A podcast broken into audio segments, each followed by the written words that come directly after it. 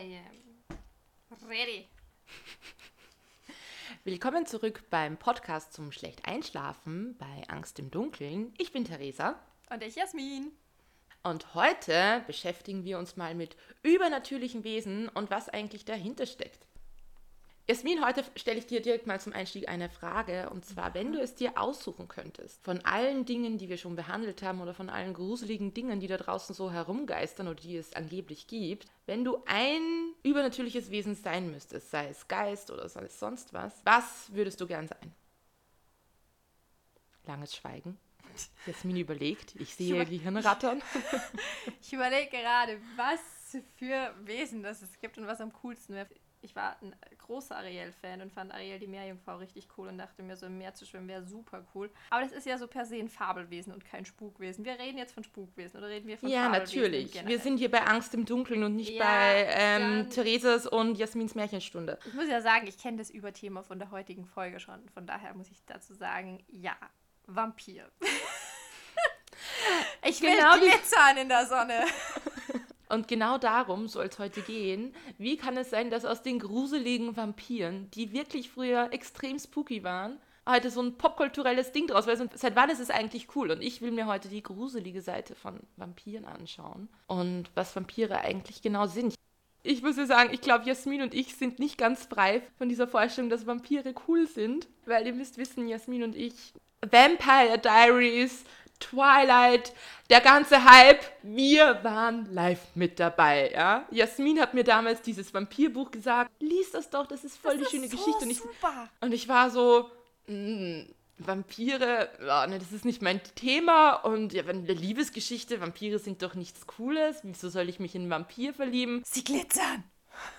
Und dann habe ich zum Lesen angefangen und plötzlich war ich all in und ich habe mir mal alle Bücher von Jasmin ausgeborgt und wir haben uns sogar dann mal den Twilight Marathon angeschaut in einem Kino bei uns in Boah, mir. fünf Alle, alle fünf Filme hintereinander an einem Nachmittag waren. Ich glaube, nach während dem zweiten oder was, während dem dritten sind wir mal für eine halbe Stunde Cocktails trinken gegangen. Aber ansonsten, wir waren dabei. Wir hatten einen Flachmann mit, dann war alles, es war, es war ein super, ein super Ding. Ja, wir waren voll dabei. Und das Ende hat mich echt geschockt, muss ich sagen, weil das Ende war nicht so wie im Buch und wir dachten so, nein, das können die nicht machen, die können sich doch nicht so krass nicht an die Buchvorlage halten, wir waren schon komplett beleidigt. Und dann war das alles nur eine Vision und im Endeffekt war es doch das Buch Happy Ende, also hat es eh gepasst. Und man muss dazu sagen, wir waren richtig, richtig cool drauf. Wir sind danach noch Party machen gegangen. Wir waren zehn Stunden in einem Kinosaal und danach waren wir im Club. Voll. Also ich finde, wir haben das sehr gut durchgezogen. Wir können wirklich stolz auf uns sein. Ja. Also wenn irgendjemand mich mal fragt, ja, was ist eines deiner größten Accomplishments in deinem Leben, sage ich ja. Fünf Stunden Twilight, wo dann halt viel schon. Ah ja, fünf Filme Twilight, zehn Stunden Twilight plus Party machen. Ja. Aber Jasmin, Vampire waren nicht immer cool. Sie waren nicht immer die sexy Guys, die wir dann in den Serien anschmachten, wie Damon, Damon Salvatore. Salvatore. Oh ja, oh ja. Und wenn ich noch die einen anderen Vampir in den Ring schmeißen darf, ich war ein Riesenfan von dem, wie hat er geheißen, der Ori Original Vampire, Klaus. Klaus. Ah, mit seinem britischen Dialekt. Ah, ich, äh, bei britischen Dialekten werde ich ein ist- bisschen es, schwach. Es ist eine coole Serie, die könnt ihr euch echt anschauen. Kurze Frage, warst du Team Steffen oder Team Damon? Ich muss sagen, dass ich tragischerweise, und da hinterfrage ich mein Männerbild etwas, eigentlich von Anfang an eher Damon ein bisschen cooler fand. Und eigentlich war er ein richtiges Hardcore-Arschloch am Anfang, deswegen er spricht absolut nicht für mich. Aber ich weiß nicht, der, der Stefan war mir ein bisschen zu langweilig. Der war irgendwie nur so, da war so Typ Edward, der war ein bisschen zu leidend und nicht. Ich verstehe dich total, aber das spricht halt echt nicht für uns eigentlich, weil ich war vorher Team Steffen und dann irgendwie so ab Mitte, erste Staffel, Damon war halt einfach cooler und der Typ hat dreimal ihren Bruder umgebracht. Dreimal. Übrigens, die Leute sind da ganz, also wenn man da tot war, war man nicht wirklich tot. Die, da gab es immer einen Zauberspruch oder sonst irgendwas, wo die Leute von den Toten zurückgekommen sind. Und der hat dreimal ihren Bruder umgebracht und sie war zum Schluss trotzdem ihr Freund am Ende des Ja, Tages. ich meine, diese, ist schon ein bisschen krank. Ja, ich meine, diese, diese ganzen Vampirgeschichten waren inhaltlich generell alle ein bisschen strange. Also, da bin ich irgendwann auch ausgestiegen. Bei den letzten Twilight-Teilen war ich oft nur so, what? Und ich muss sagen, die größte Enttäuschung bei Twilight für mich war, dass ich mir drei Bücher lang durchlesen musste, wie die rumschmusen mit den genauesten Bezeichnungen. So, ja, er fuhr irgendwie mit, mit seiner eiskalten Zunge die Kontur ihrer Lippen nach und ich dachte mir immer so, hm, das hört sich irgendwie nicht so sexy an. Aber ich musste mir jedes Detail durchlesen und dann, wenn es mal darum geht, sie sind jetzt verheiratet, es kann jetzt richtig loslegen, dann singt, das Kapitel hat irgendwie so geändert und er trug sie ins Wasser. Cut, nächster Tag. Und ich denke mir so, what? Ich will jetzt auch hier die, die schmutzigen Details und ich habe sie nicht bekommen. Das werde ich dieser Mormonen-Autorin nicht verzeihen. Naja, das Buch ist halt FSK 12. Das nehme ich persönlich. Resi will die schmutzigen Details, liefert gefälligst Autoren dieser Welt. Und ich glaube, es gibt einen Grund, warum Fifty Shades of Grey ursprünglich eine Fanfiction war zu Twilight, weil die Leute wollten mehr schmutzige Details und die hat sie ihnen dann geliefert. She knew it and she served. Sie hat, Ja. Nachfrage war da, sie hat geliefert. Okay. Ich weiß, unsere Zuhörerschaft ist in erster Linie weiblich, deswegen werden die sich total gut auskennen. An alle Männer, die noch da sind, bitte schaltet nicht ab. Es wird jetzt nicht mehr weiter um äh, kitschige Liebesgeschichten zwischen Vampiren und Menschen gehen, Jetzt kommen sondern die blutigen Details. exakt, jetzt schauen wir uns mal an, woher das überhaupt kommt. Back on track. Zurück zum Thema. Jasmin, wann glaubst du, ist das erste Mal von Vampiren wirklich die Rede gewesen? In was für einem Zeitalter? 1400 irgendwas? 1400 irgendwas, das wäre, ich bin ja Geschichtslehrerin, das wäre noch Mittelalter. Und viele glauben immer, Vampirglaube entstand im Mittelalter. Tatsächlich ist es aber eher so, dass es ein Phänomen der Neuzeit war, nämlich so 17. Jahrhundert herum. Aber die Frage ist ja mal, was ist denn eigentlich ein echter Vampir? Wir kennen das heutzutage so. Die saugen Blut, die sind untot, Sie glitzern. Nein, das glauben wir nicht. Wir lassen das jetzt mal hier außen vor.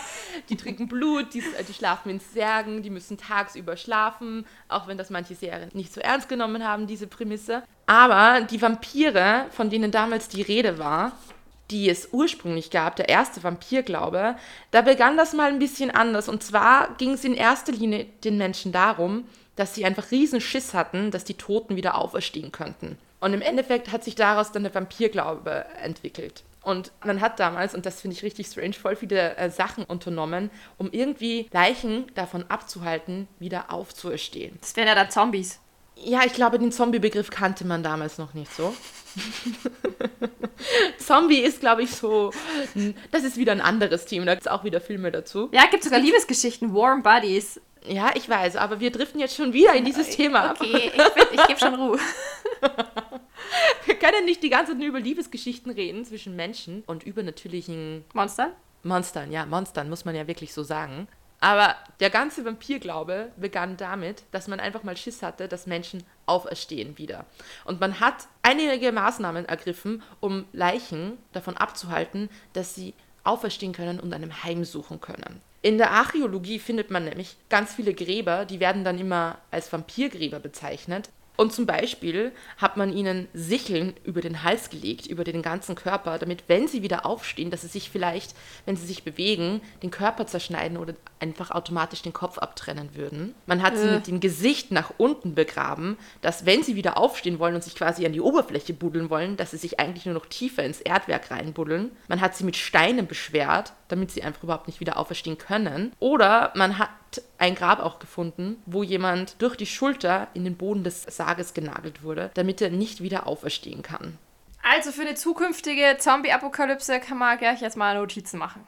Ja, das sind die Methoden, wie man Untote abhalten kann. Aber wenn dann zum Beispiel mal in einer Dorfgemeinschaft was richtig schief gelaufen ist, wenn zum Beispiel eigenartige Dinge passiert sind, wenn Krankheiten verbreitet worden sind, dann hat man sich ja gerne eine übernatürliche Erklärung gesucht. Und teilweise, wenn dann zum Beispiel jemand gestorben ist, der irgendwie schon ein bisschen verschrien war in der Dorfgemeinschaft, dass er vielleicht nicht sehr gläubig war oder dass er einfach ein schlechter Mensch war, dann hat man, hatte man oft die Befürchtung, hm, vielleicht sucht uns jetzt diese Person heim und dann hat man diese Gräber geöffnet zur damaligen Zeit. Und als man die Gräber geöffnet hat, hat man dann die Leichen untersucht. Und diese Leichen, ich finde, da kann man dann schon rauslesen, warum Leute gedacht haben, dass das Vampire vielleicht waren. Denn wenn sie den Sarg geöffnet haben und die Leichen hatten zum Beispiel Blut im Mund, also eine rötliche Flüssigkeit rund um den Mund, dann ist ihnen das schon mal komisch vorgekommen, wenn, wie, wie kann der denn Sachen im Mund haben? Wie kann der Blut im Mund haben? Hat der Blut getrunken? Das hat man sich gefragt. Gleichzeitig gab es Menschen, die eigentlich voll schlank waren, als sie noch am Leben waren, aber wenn man dann den Sarg geöffnet hat, waren sie auf einmal dick. Das sind doch so Gase, die sich aufblähen, oder? Exakt, aber die Menschen in der frühen Neuzeit waren nicht so gut mit Naturwissenschaften und die dachten dann,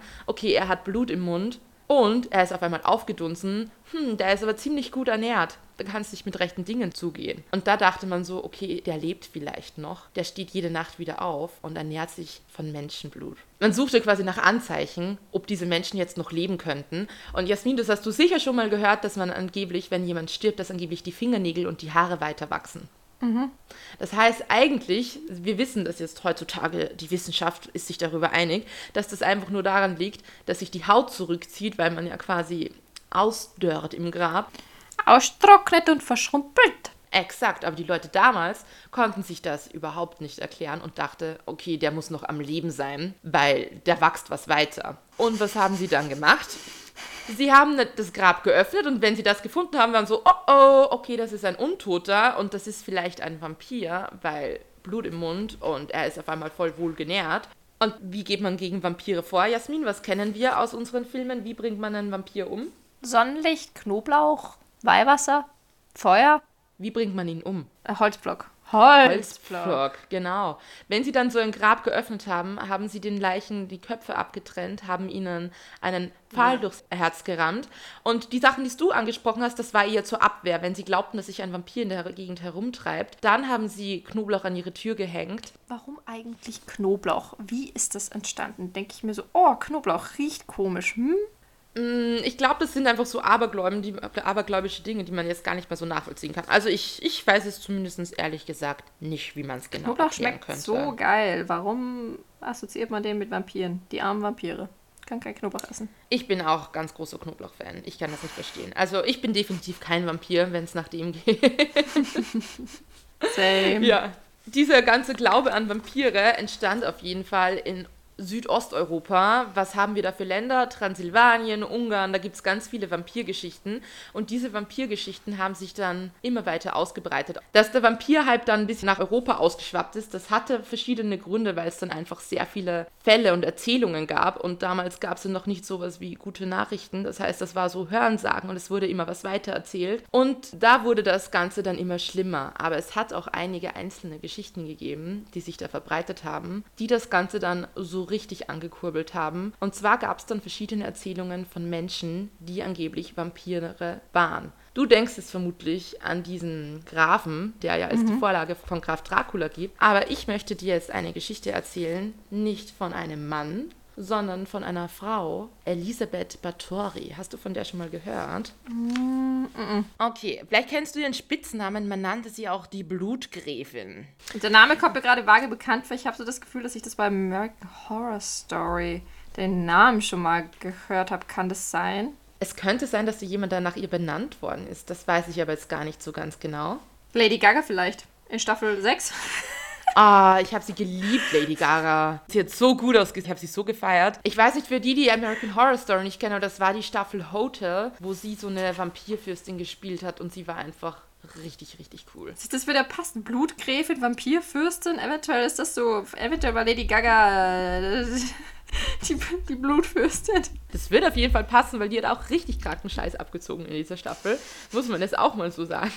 Ich habe die, hab die Staffel tatsächlich nicht fertig gesehen. Irgendwann bin ich bei American Horror Story ausgestiegen, weil es mir doch zu ekelhaft geworden ist. Ich habe mir da alle reingezogen. Ich bin American Horror Story gut. Ich weiß, Jasmin ist dann manchmal. Für das, dass sie einen Grusel-Podcast machen wollte, das war nämlich ihre Idee, ist sie eigentlich eine ziemliche Hosenscheißerin, muss man mal so sagen. Ich interessiere mich für das Zeug aus der Sicherheit von meinem kuscheligen Bett aus. Aber zum Beispiel Staffel 1 und 4 sind super. Ich liebe Staffel 1. Ich finde Staffel 1 war die beste. Aber Coven fand ich auf jeden Fall nicht so geil. Das war mir ein bisschen zu Geliebt. Das war so richtig teenie-mäßig und das habe ich geliebt. naja, da bin ich ein bisschen ausgestiegen. Nee, ist okay. Fahre fort.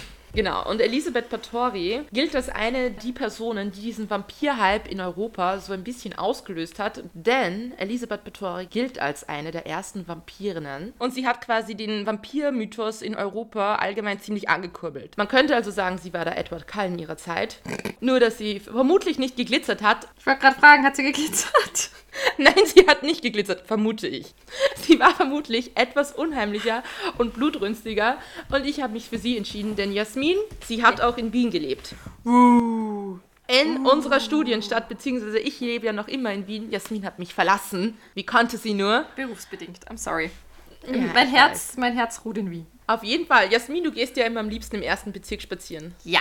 Erzähl mal, wie ist denn der erste Bezirk so? Super schön. Prachtbauten und schöne Gebäude, schöne Straßen und Gassen und schöne Luxusgeschäfte, die sich zwar keine Sau leisten kann, aber sie sind hübsch zum Anschauen. Die schöne alte Stadt, aber auf neu. Ich finde auch, der erste Bezirk ist vor allem für Touris natürlich am beeindruckendsten, weil es da die schönsten Gebäude gibt. Aber es gibt auch ein Gebäude im ersten Bezirk, das hat eine dunkle Vergangenheit. Und zwar in der Augustinerstraße 12 steht ein sehr schlichtes Stadtpalais. Ich würde es ehrlich gesagt gar nicht mal als Palais bezeichnen, weil ich finde, die Fassade ist relativ schmucklos, relativ trist. Und es passt zu seiner Bewohnerin, denn das war die Winterresidenz von Elisabeth Báthory. Und Elisabeth Báthory war eigentlich eine ungarische Adelige. Und die war nicht so irgendeine Adelige, so, keine Ahnung, eine kleine unbedeutende Stadtadelige, sondern die war richtig gut gestellt. Die kam aus einer richtig reichen Familie, aus einer der reichsten Familien Ungarns. Und ihr Onkel war damals der polnische König. So eine Sissy.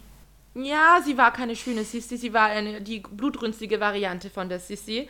Und ich glaube, das hat viel damit zu tun, dass ihre Familie einfach richtig krank war. Denn weißt du eh, wie das früher so in Adelshäusern gelaufen ist? Man will ja seinen Besitz zusammenhalten und dann verheiratet man halt seine Tochter mit dem Cousin. Äh, eine reine Blutlinie unter Anführungszeichen. Ein ganzer Inzestverein, na bläh. Ja, und ich glaube, man, man kennt das ja von den Habsburgern. Bei den Habsburgern heißt es immer, dass das das Habsburger Kind oder was, die Habsburger Nase, Nase. gibt. Und man so Unförmigkeiten gesehen hat, weil da einfach Inzest vorgeherrscht hat. Bei den Bathoris hat sich das aber nicht auf die Äußerlichkeiten geschlagen. Im Gegenteil, Elisabeth soll wunderschön gewesen sein. Aber es hat sich ein bisschen auf die Psyche geschlagen. Oh weh. Es ist natürlich jetzt im Nachhinein schwierig festzulegen, aber man sagt, dass da eine genetische Degeneration dazu geführt hat, dass sich ähm, sehr psychopathische Züge in der Familie vermehrt gefunden haben. Also ihr Onkel war auch ein bekannter Satanist, ihre Cousine hielt sich für eine Hexe und hat immer Rituale abgehalten und hat dabei auch unter anderem ihr eigenes Kind umgebracht.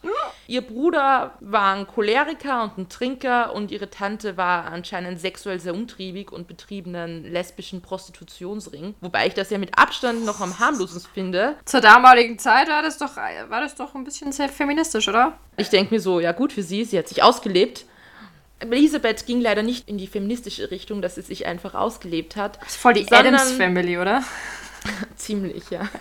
Könnte man so sagen. Elisabeth hat es leider eher an der psychischen Ecke erwischt. Oh weh. Und also sie hatte schon sehr früh einen Hang zum Grausamen und war da auch relativ unempfindlich. Sie hat zum Beispiel, als sie neun war, bei einem Bauernaufstand eine Hinrichtung von mehreren Bauern live mitbekommen. Die wurden gevierteilt. Also, weißt du, so, wo so vier Pferde in unterschiedliche Richtungen gezogen Bäh. haben und es den Körper zerrissen hat. Und ganz ehrlich, die war da neun. Ich glaube eher, dass das für die meisten mega traumatisierend ist. Vielleicht hat die einen psychischen Knacks deswegen. Das ist gut möglich, aber normalerweise würde ich davon ausgehen, wenn sie da deswegen den Knacks hat, dass sich das dann erst in der Folge zeigt. Aber Elisabeth soll während der Hinrichtung gestrahlt haben übers ganze Gesicht. Sie soll das ganz toll gefunden haben. Und angeblich hat sie sich sogar vor Freude in die Hosen gemacht. Also so circa wie ein kleiner Welpe, der sich freut, wenn sein Herrchen reinkommt, ist sie da gestanden und hat wegen dem ganzen Blut sich in die Hosen gemacht vor Freude. Das ist schon sehr fragwürdig. Das erinnert mich gerade irgendwie an dieses Meme von diesem Disaster Girl. Kennst du das, wo im Hintergrund was explodiert und so ein Mädchen grinst in die Kamera so. Ja, vor allem das Mädchen ist ja auch voll süß in dem Meme und Elisabeth soll auch wahnsinnig hübsch gewesen sein. Also, das könnte passen, das könnte hinkommen. Kleine Mädchen sind einfach gruselig. Vor allem oder- kleine hübsche Mädchen. Wenn was irgendwas bei Horrorfilmen mit kleinen Kindern ist, ich finde, das ist immer doppelt so gruselig. Voll. Das ist irgendwie, das macht irgendwas mit einem, wenn kleine Kinder so creepy sind. Das ist irgendwie, weil die Kinder sind eigentlich so rein und sie sind so süß und wenn die dann so creepy sind, das ist irgendwie doppelt. Ah, da läuft es mir dann kalt den Rücken runter. Was das Ganze dann bei Elisabeth auch nicht besser gemacht hat, sie wurde mit einem ziemlich sadistischen Kerl verlobt im Alter von elf Jahren. Mit 15 Was? Jahren hat sie ihn dann geheiratet. Das war ein ähm, Kommandeur der königlichen Truppen. Er hieß Graf Nadasti und er war bekannt als der Schwarze Ritter, weil er unglaublich harte Foltermethoden auch gegen seine eigenen Leute angewendet hat, wenn die ihm mal nicht gehorcht haben. Und er soll dann Elisabeth, ist eine schöne Beschäftigung der Ehe, in verschiedene Foltermethoden eingeführt haben. Boah, gleich und Ja. gleich gesellt sich gern. Ja, die haben sich wirklich gefunden. Traum. Leider, leider war dieses sadistische Glück nicht wirklich von Dauer, denn er ist relativ bald gestorben und Elisabeth hat sich dann ziemlich zurückgezogen aus der Öffentlichkeit. Ein bisschen so wie in der letzten Folge Sarah ähm, Winchester. sie? Sarah Winchester. Sie ist voll für sich geblieben und hat sich nur mit ihrem Dienstpersonal umgeben. Es beginnt jetzt eine Sache, die wirklich unschön ist, und zwar Elisabeth war besessen davon, die ewige Jugend zu erlangen, denn sie war ja wunderschön. Das heißt, sie war halt auch unglaublich eitel und mit einer Dienerin gemeinsam haben sie da immer nach neuen Mitteln gesucht. Und eines schönen Tages, oder eher nicht so schönen Tages, muss man sagen, fand sie ein Mittel, wo sie dachte, das ist es jetzt. Das ist es. Und zwar hat eine Zofe ihr die Haare hochgesteckt und Elisabeth war da sehr empfindlich. Sie wollte kein einziges Haar verlieren, deswegen musste man besonders behutsam mit ihr umgehen. Und die Zofe dürfte ihr ein bisschen zu sehr an den Haaren gezogen haben und Elisabeth war so wütend, hat sich umgedreht und hat ihr ins Gesicht geschlagen, der Zofe, dass die Zofe zu bluten begann, aus dem Mund und aus der Nase. Die muss ja Und- richtig draufgepfeffert haben. Ich verstehe es, wenn es um die Haare geht, oder? Das ist total gerechtfertigt.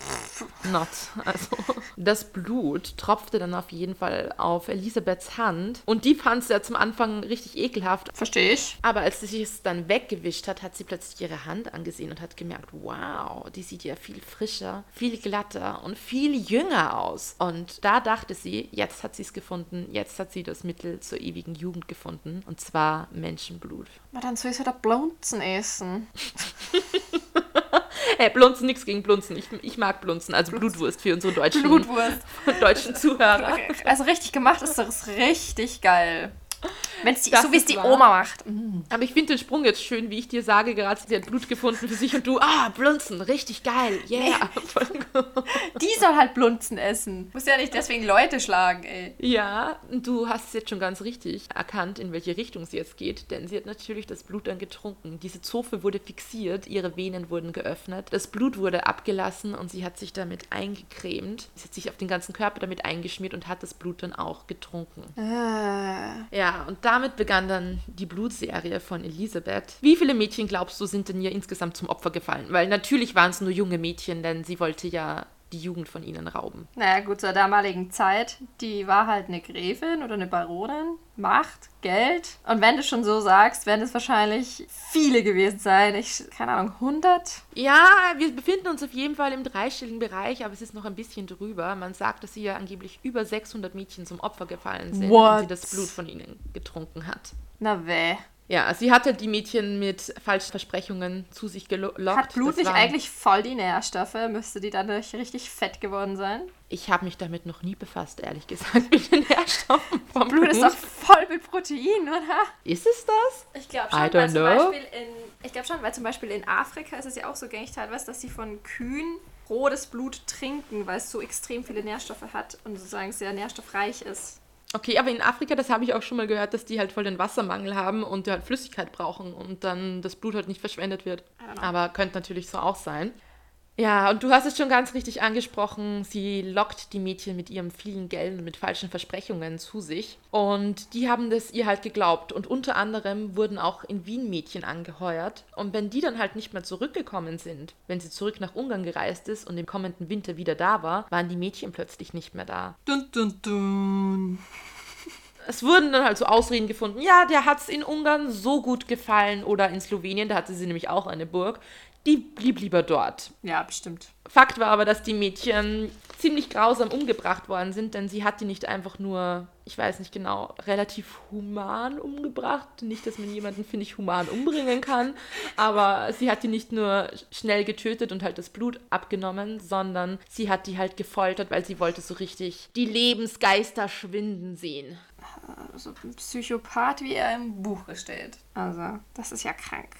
Insgesamt dauerte ihre Serie, ihre Mordserie sozusagen, über zehn Jahre und sie lockte immer wieder junge Mädchen auf die Burg. Krass, dass die nicht erwischt worden ist. Also das muss ja doch irgendwann auffallen, oder? Naja, sie hat es relativ geschickt gemacht. Sie hat sich arme Mädchen gesucht. Mhm. Arme Mädchen, die nicht so schnell auffallen. Aber es wurde dann schon gemunkelt in der Umgebung. Mhm. Denn die Leute rund um ihre Burgen wollten dann ihre Mädchen schon nicht mehr hinschicken, ihre Töchter. Ich meine, es gibt natürlich Gerüchte auch schon zur damaligen Zeit und es wurde dann schon damals gemunkelt, ob Elisabeth Báthory nicht womöglich eine Vampirin ist. Aber Elisabeth hat dann auf jeden Fall einen entscheidenden Fehler gemacht, denn sie wurde unvorsichtig, denn lange Zeit dachte sie halt, man kann ihr nichts anhaben. Sie ist eine hohe Adelige, aber sie wurde gierig, denn weil die Dorfbewohner in der Umgebung ihr nicht mehr ihre Kinder geschickt haben, wurde sie dann so gierig, dass sie zu adeligen Mädchen Griff. Die hatten halt auch Geld. Die hatten Geld und die Oje. hatten auch Familien, die sich um sie geschert haben. Beziehungsweise natürlich hat sich ein Bauer auch um seine Tochter geschert, aber, aber halt was die Mittel dazu? Wie was will er machen? Was will er machen? Zu wem will er gehen und sagen, ja, ich glaube, die Gräfin, meine Landherrin, hat meine Tochter umgebracht?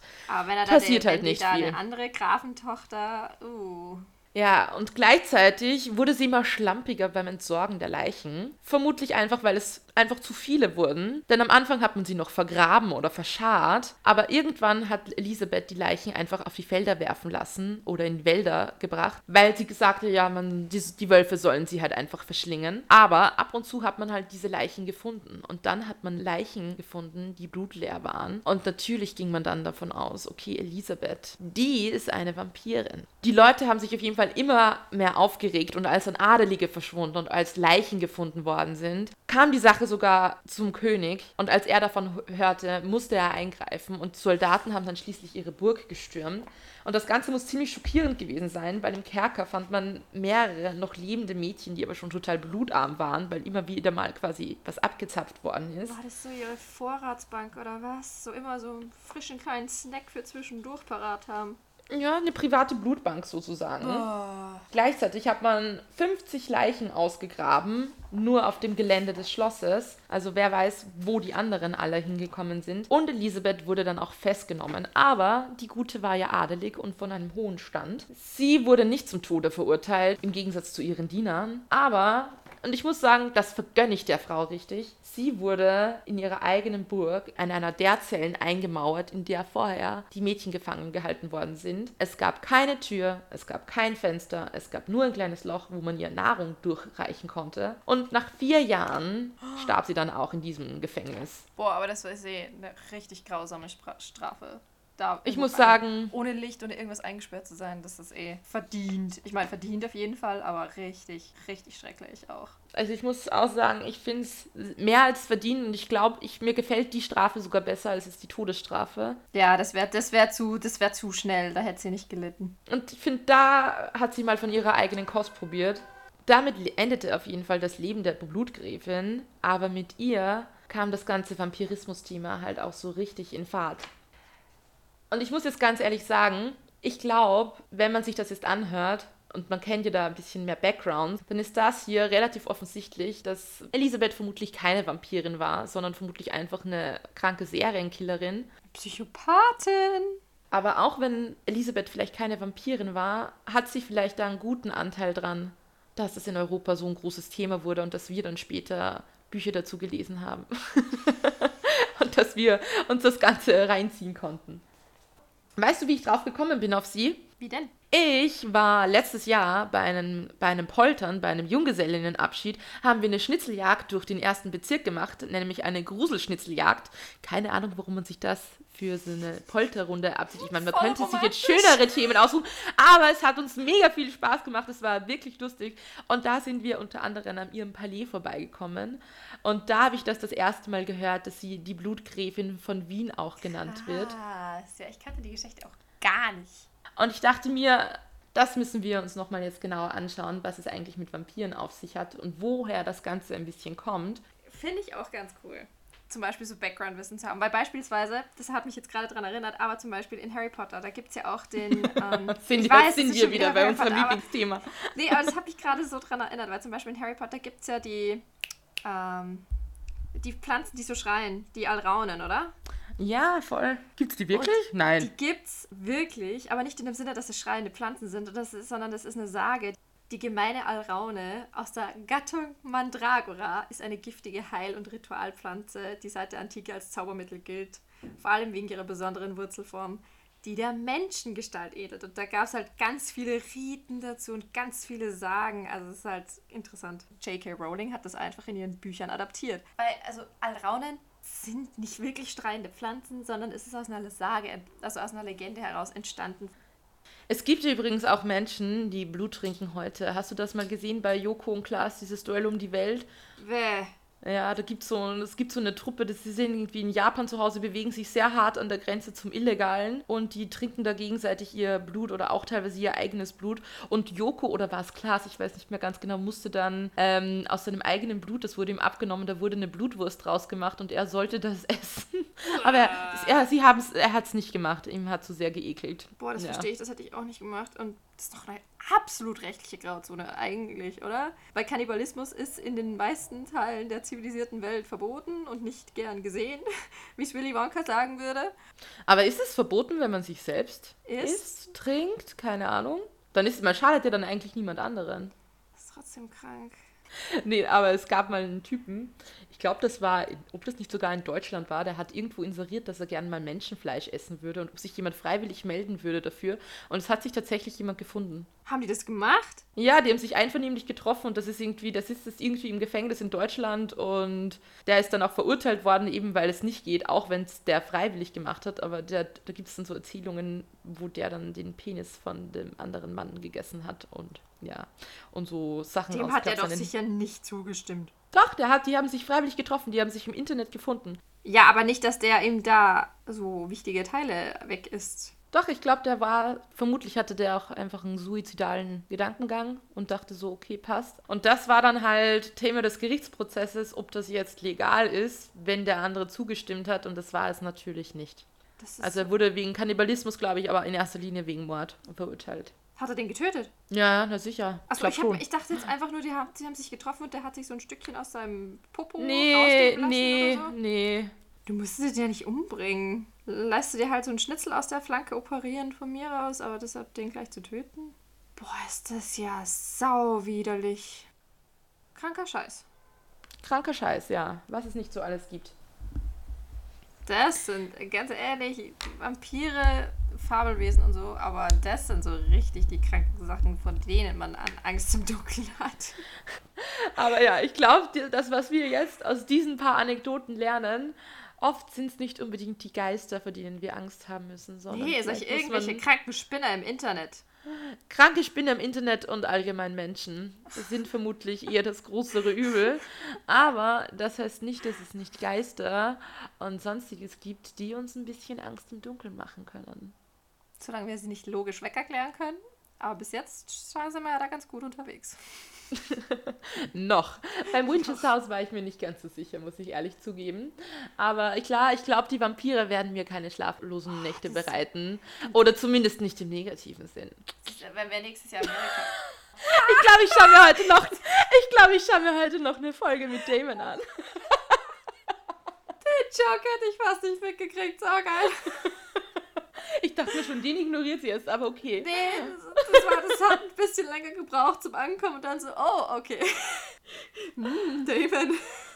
Weil man muss auch sagen, ich meine, ich will das jetzt nicht schönreden, was die Elisabeth abgezogen hat oder generell der Vampirglaube oder die Vampirhysterie in Europa, aber es hat uns etwas Schönes gebracht. Es hat uns Vampire Diaries geschenkt, es hat uns Twilight geschenkt und andere coole Geschichten. Und was ich mir jetzt auch vorgenommen habe, ich werde mir jetzt mal Bram Stokers Graf Dracula reinziehen. Oder Vampire Diaries, ich weiß noch nicht ganz genau. Ich glaube, als erstes wird es Vampire Diaries werden. Irgendwann mal mache ich dann was für meine kulturelle Fortbildung. Dann hoffen wir, dass ihr diese Woche mh, was Neues über Vampire gelernt habt. Und ich meine, vielleicht hat ihr doch die eine oder andere Person Angst im Dunkeln deswegen. Aber wenn nicht, dann habt ihr wenigstens ein paar gute Serientipps mitbekommen diese Woche. Ich finde, wir können zufrieden Definitiv. mit uns sein. Und die Moral von der Geschichte. Andere Menschen isst man nicht. Ja, falls das noch nicht klar war. Aber jetzt, Jassi, gut, dass du es nochmal betont hast. Ja, dann bis zum nächsten Mal. Bitte äh, abonniert uns gerne, liked uns, schreibt uns, Wir hören uns beim nächsten Mal. Also ihr hört uns.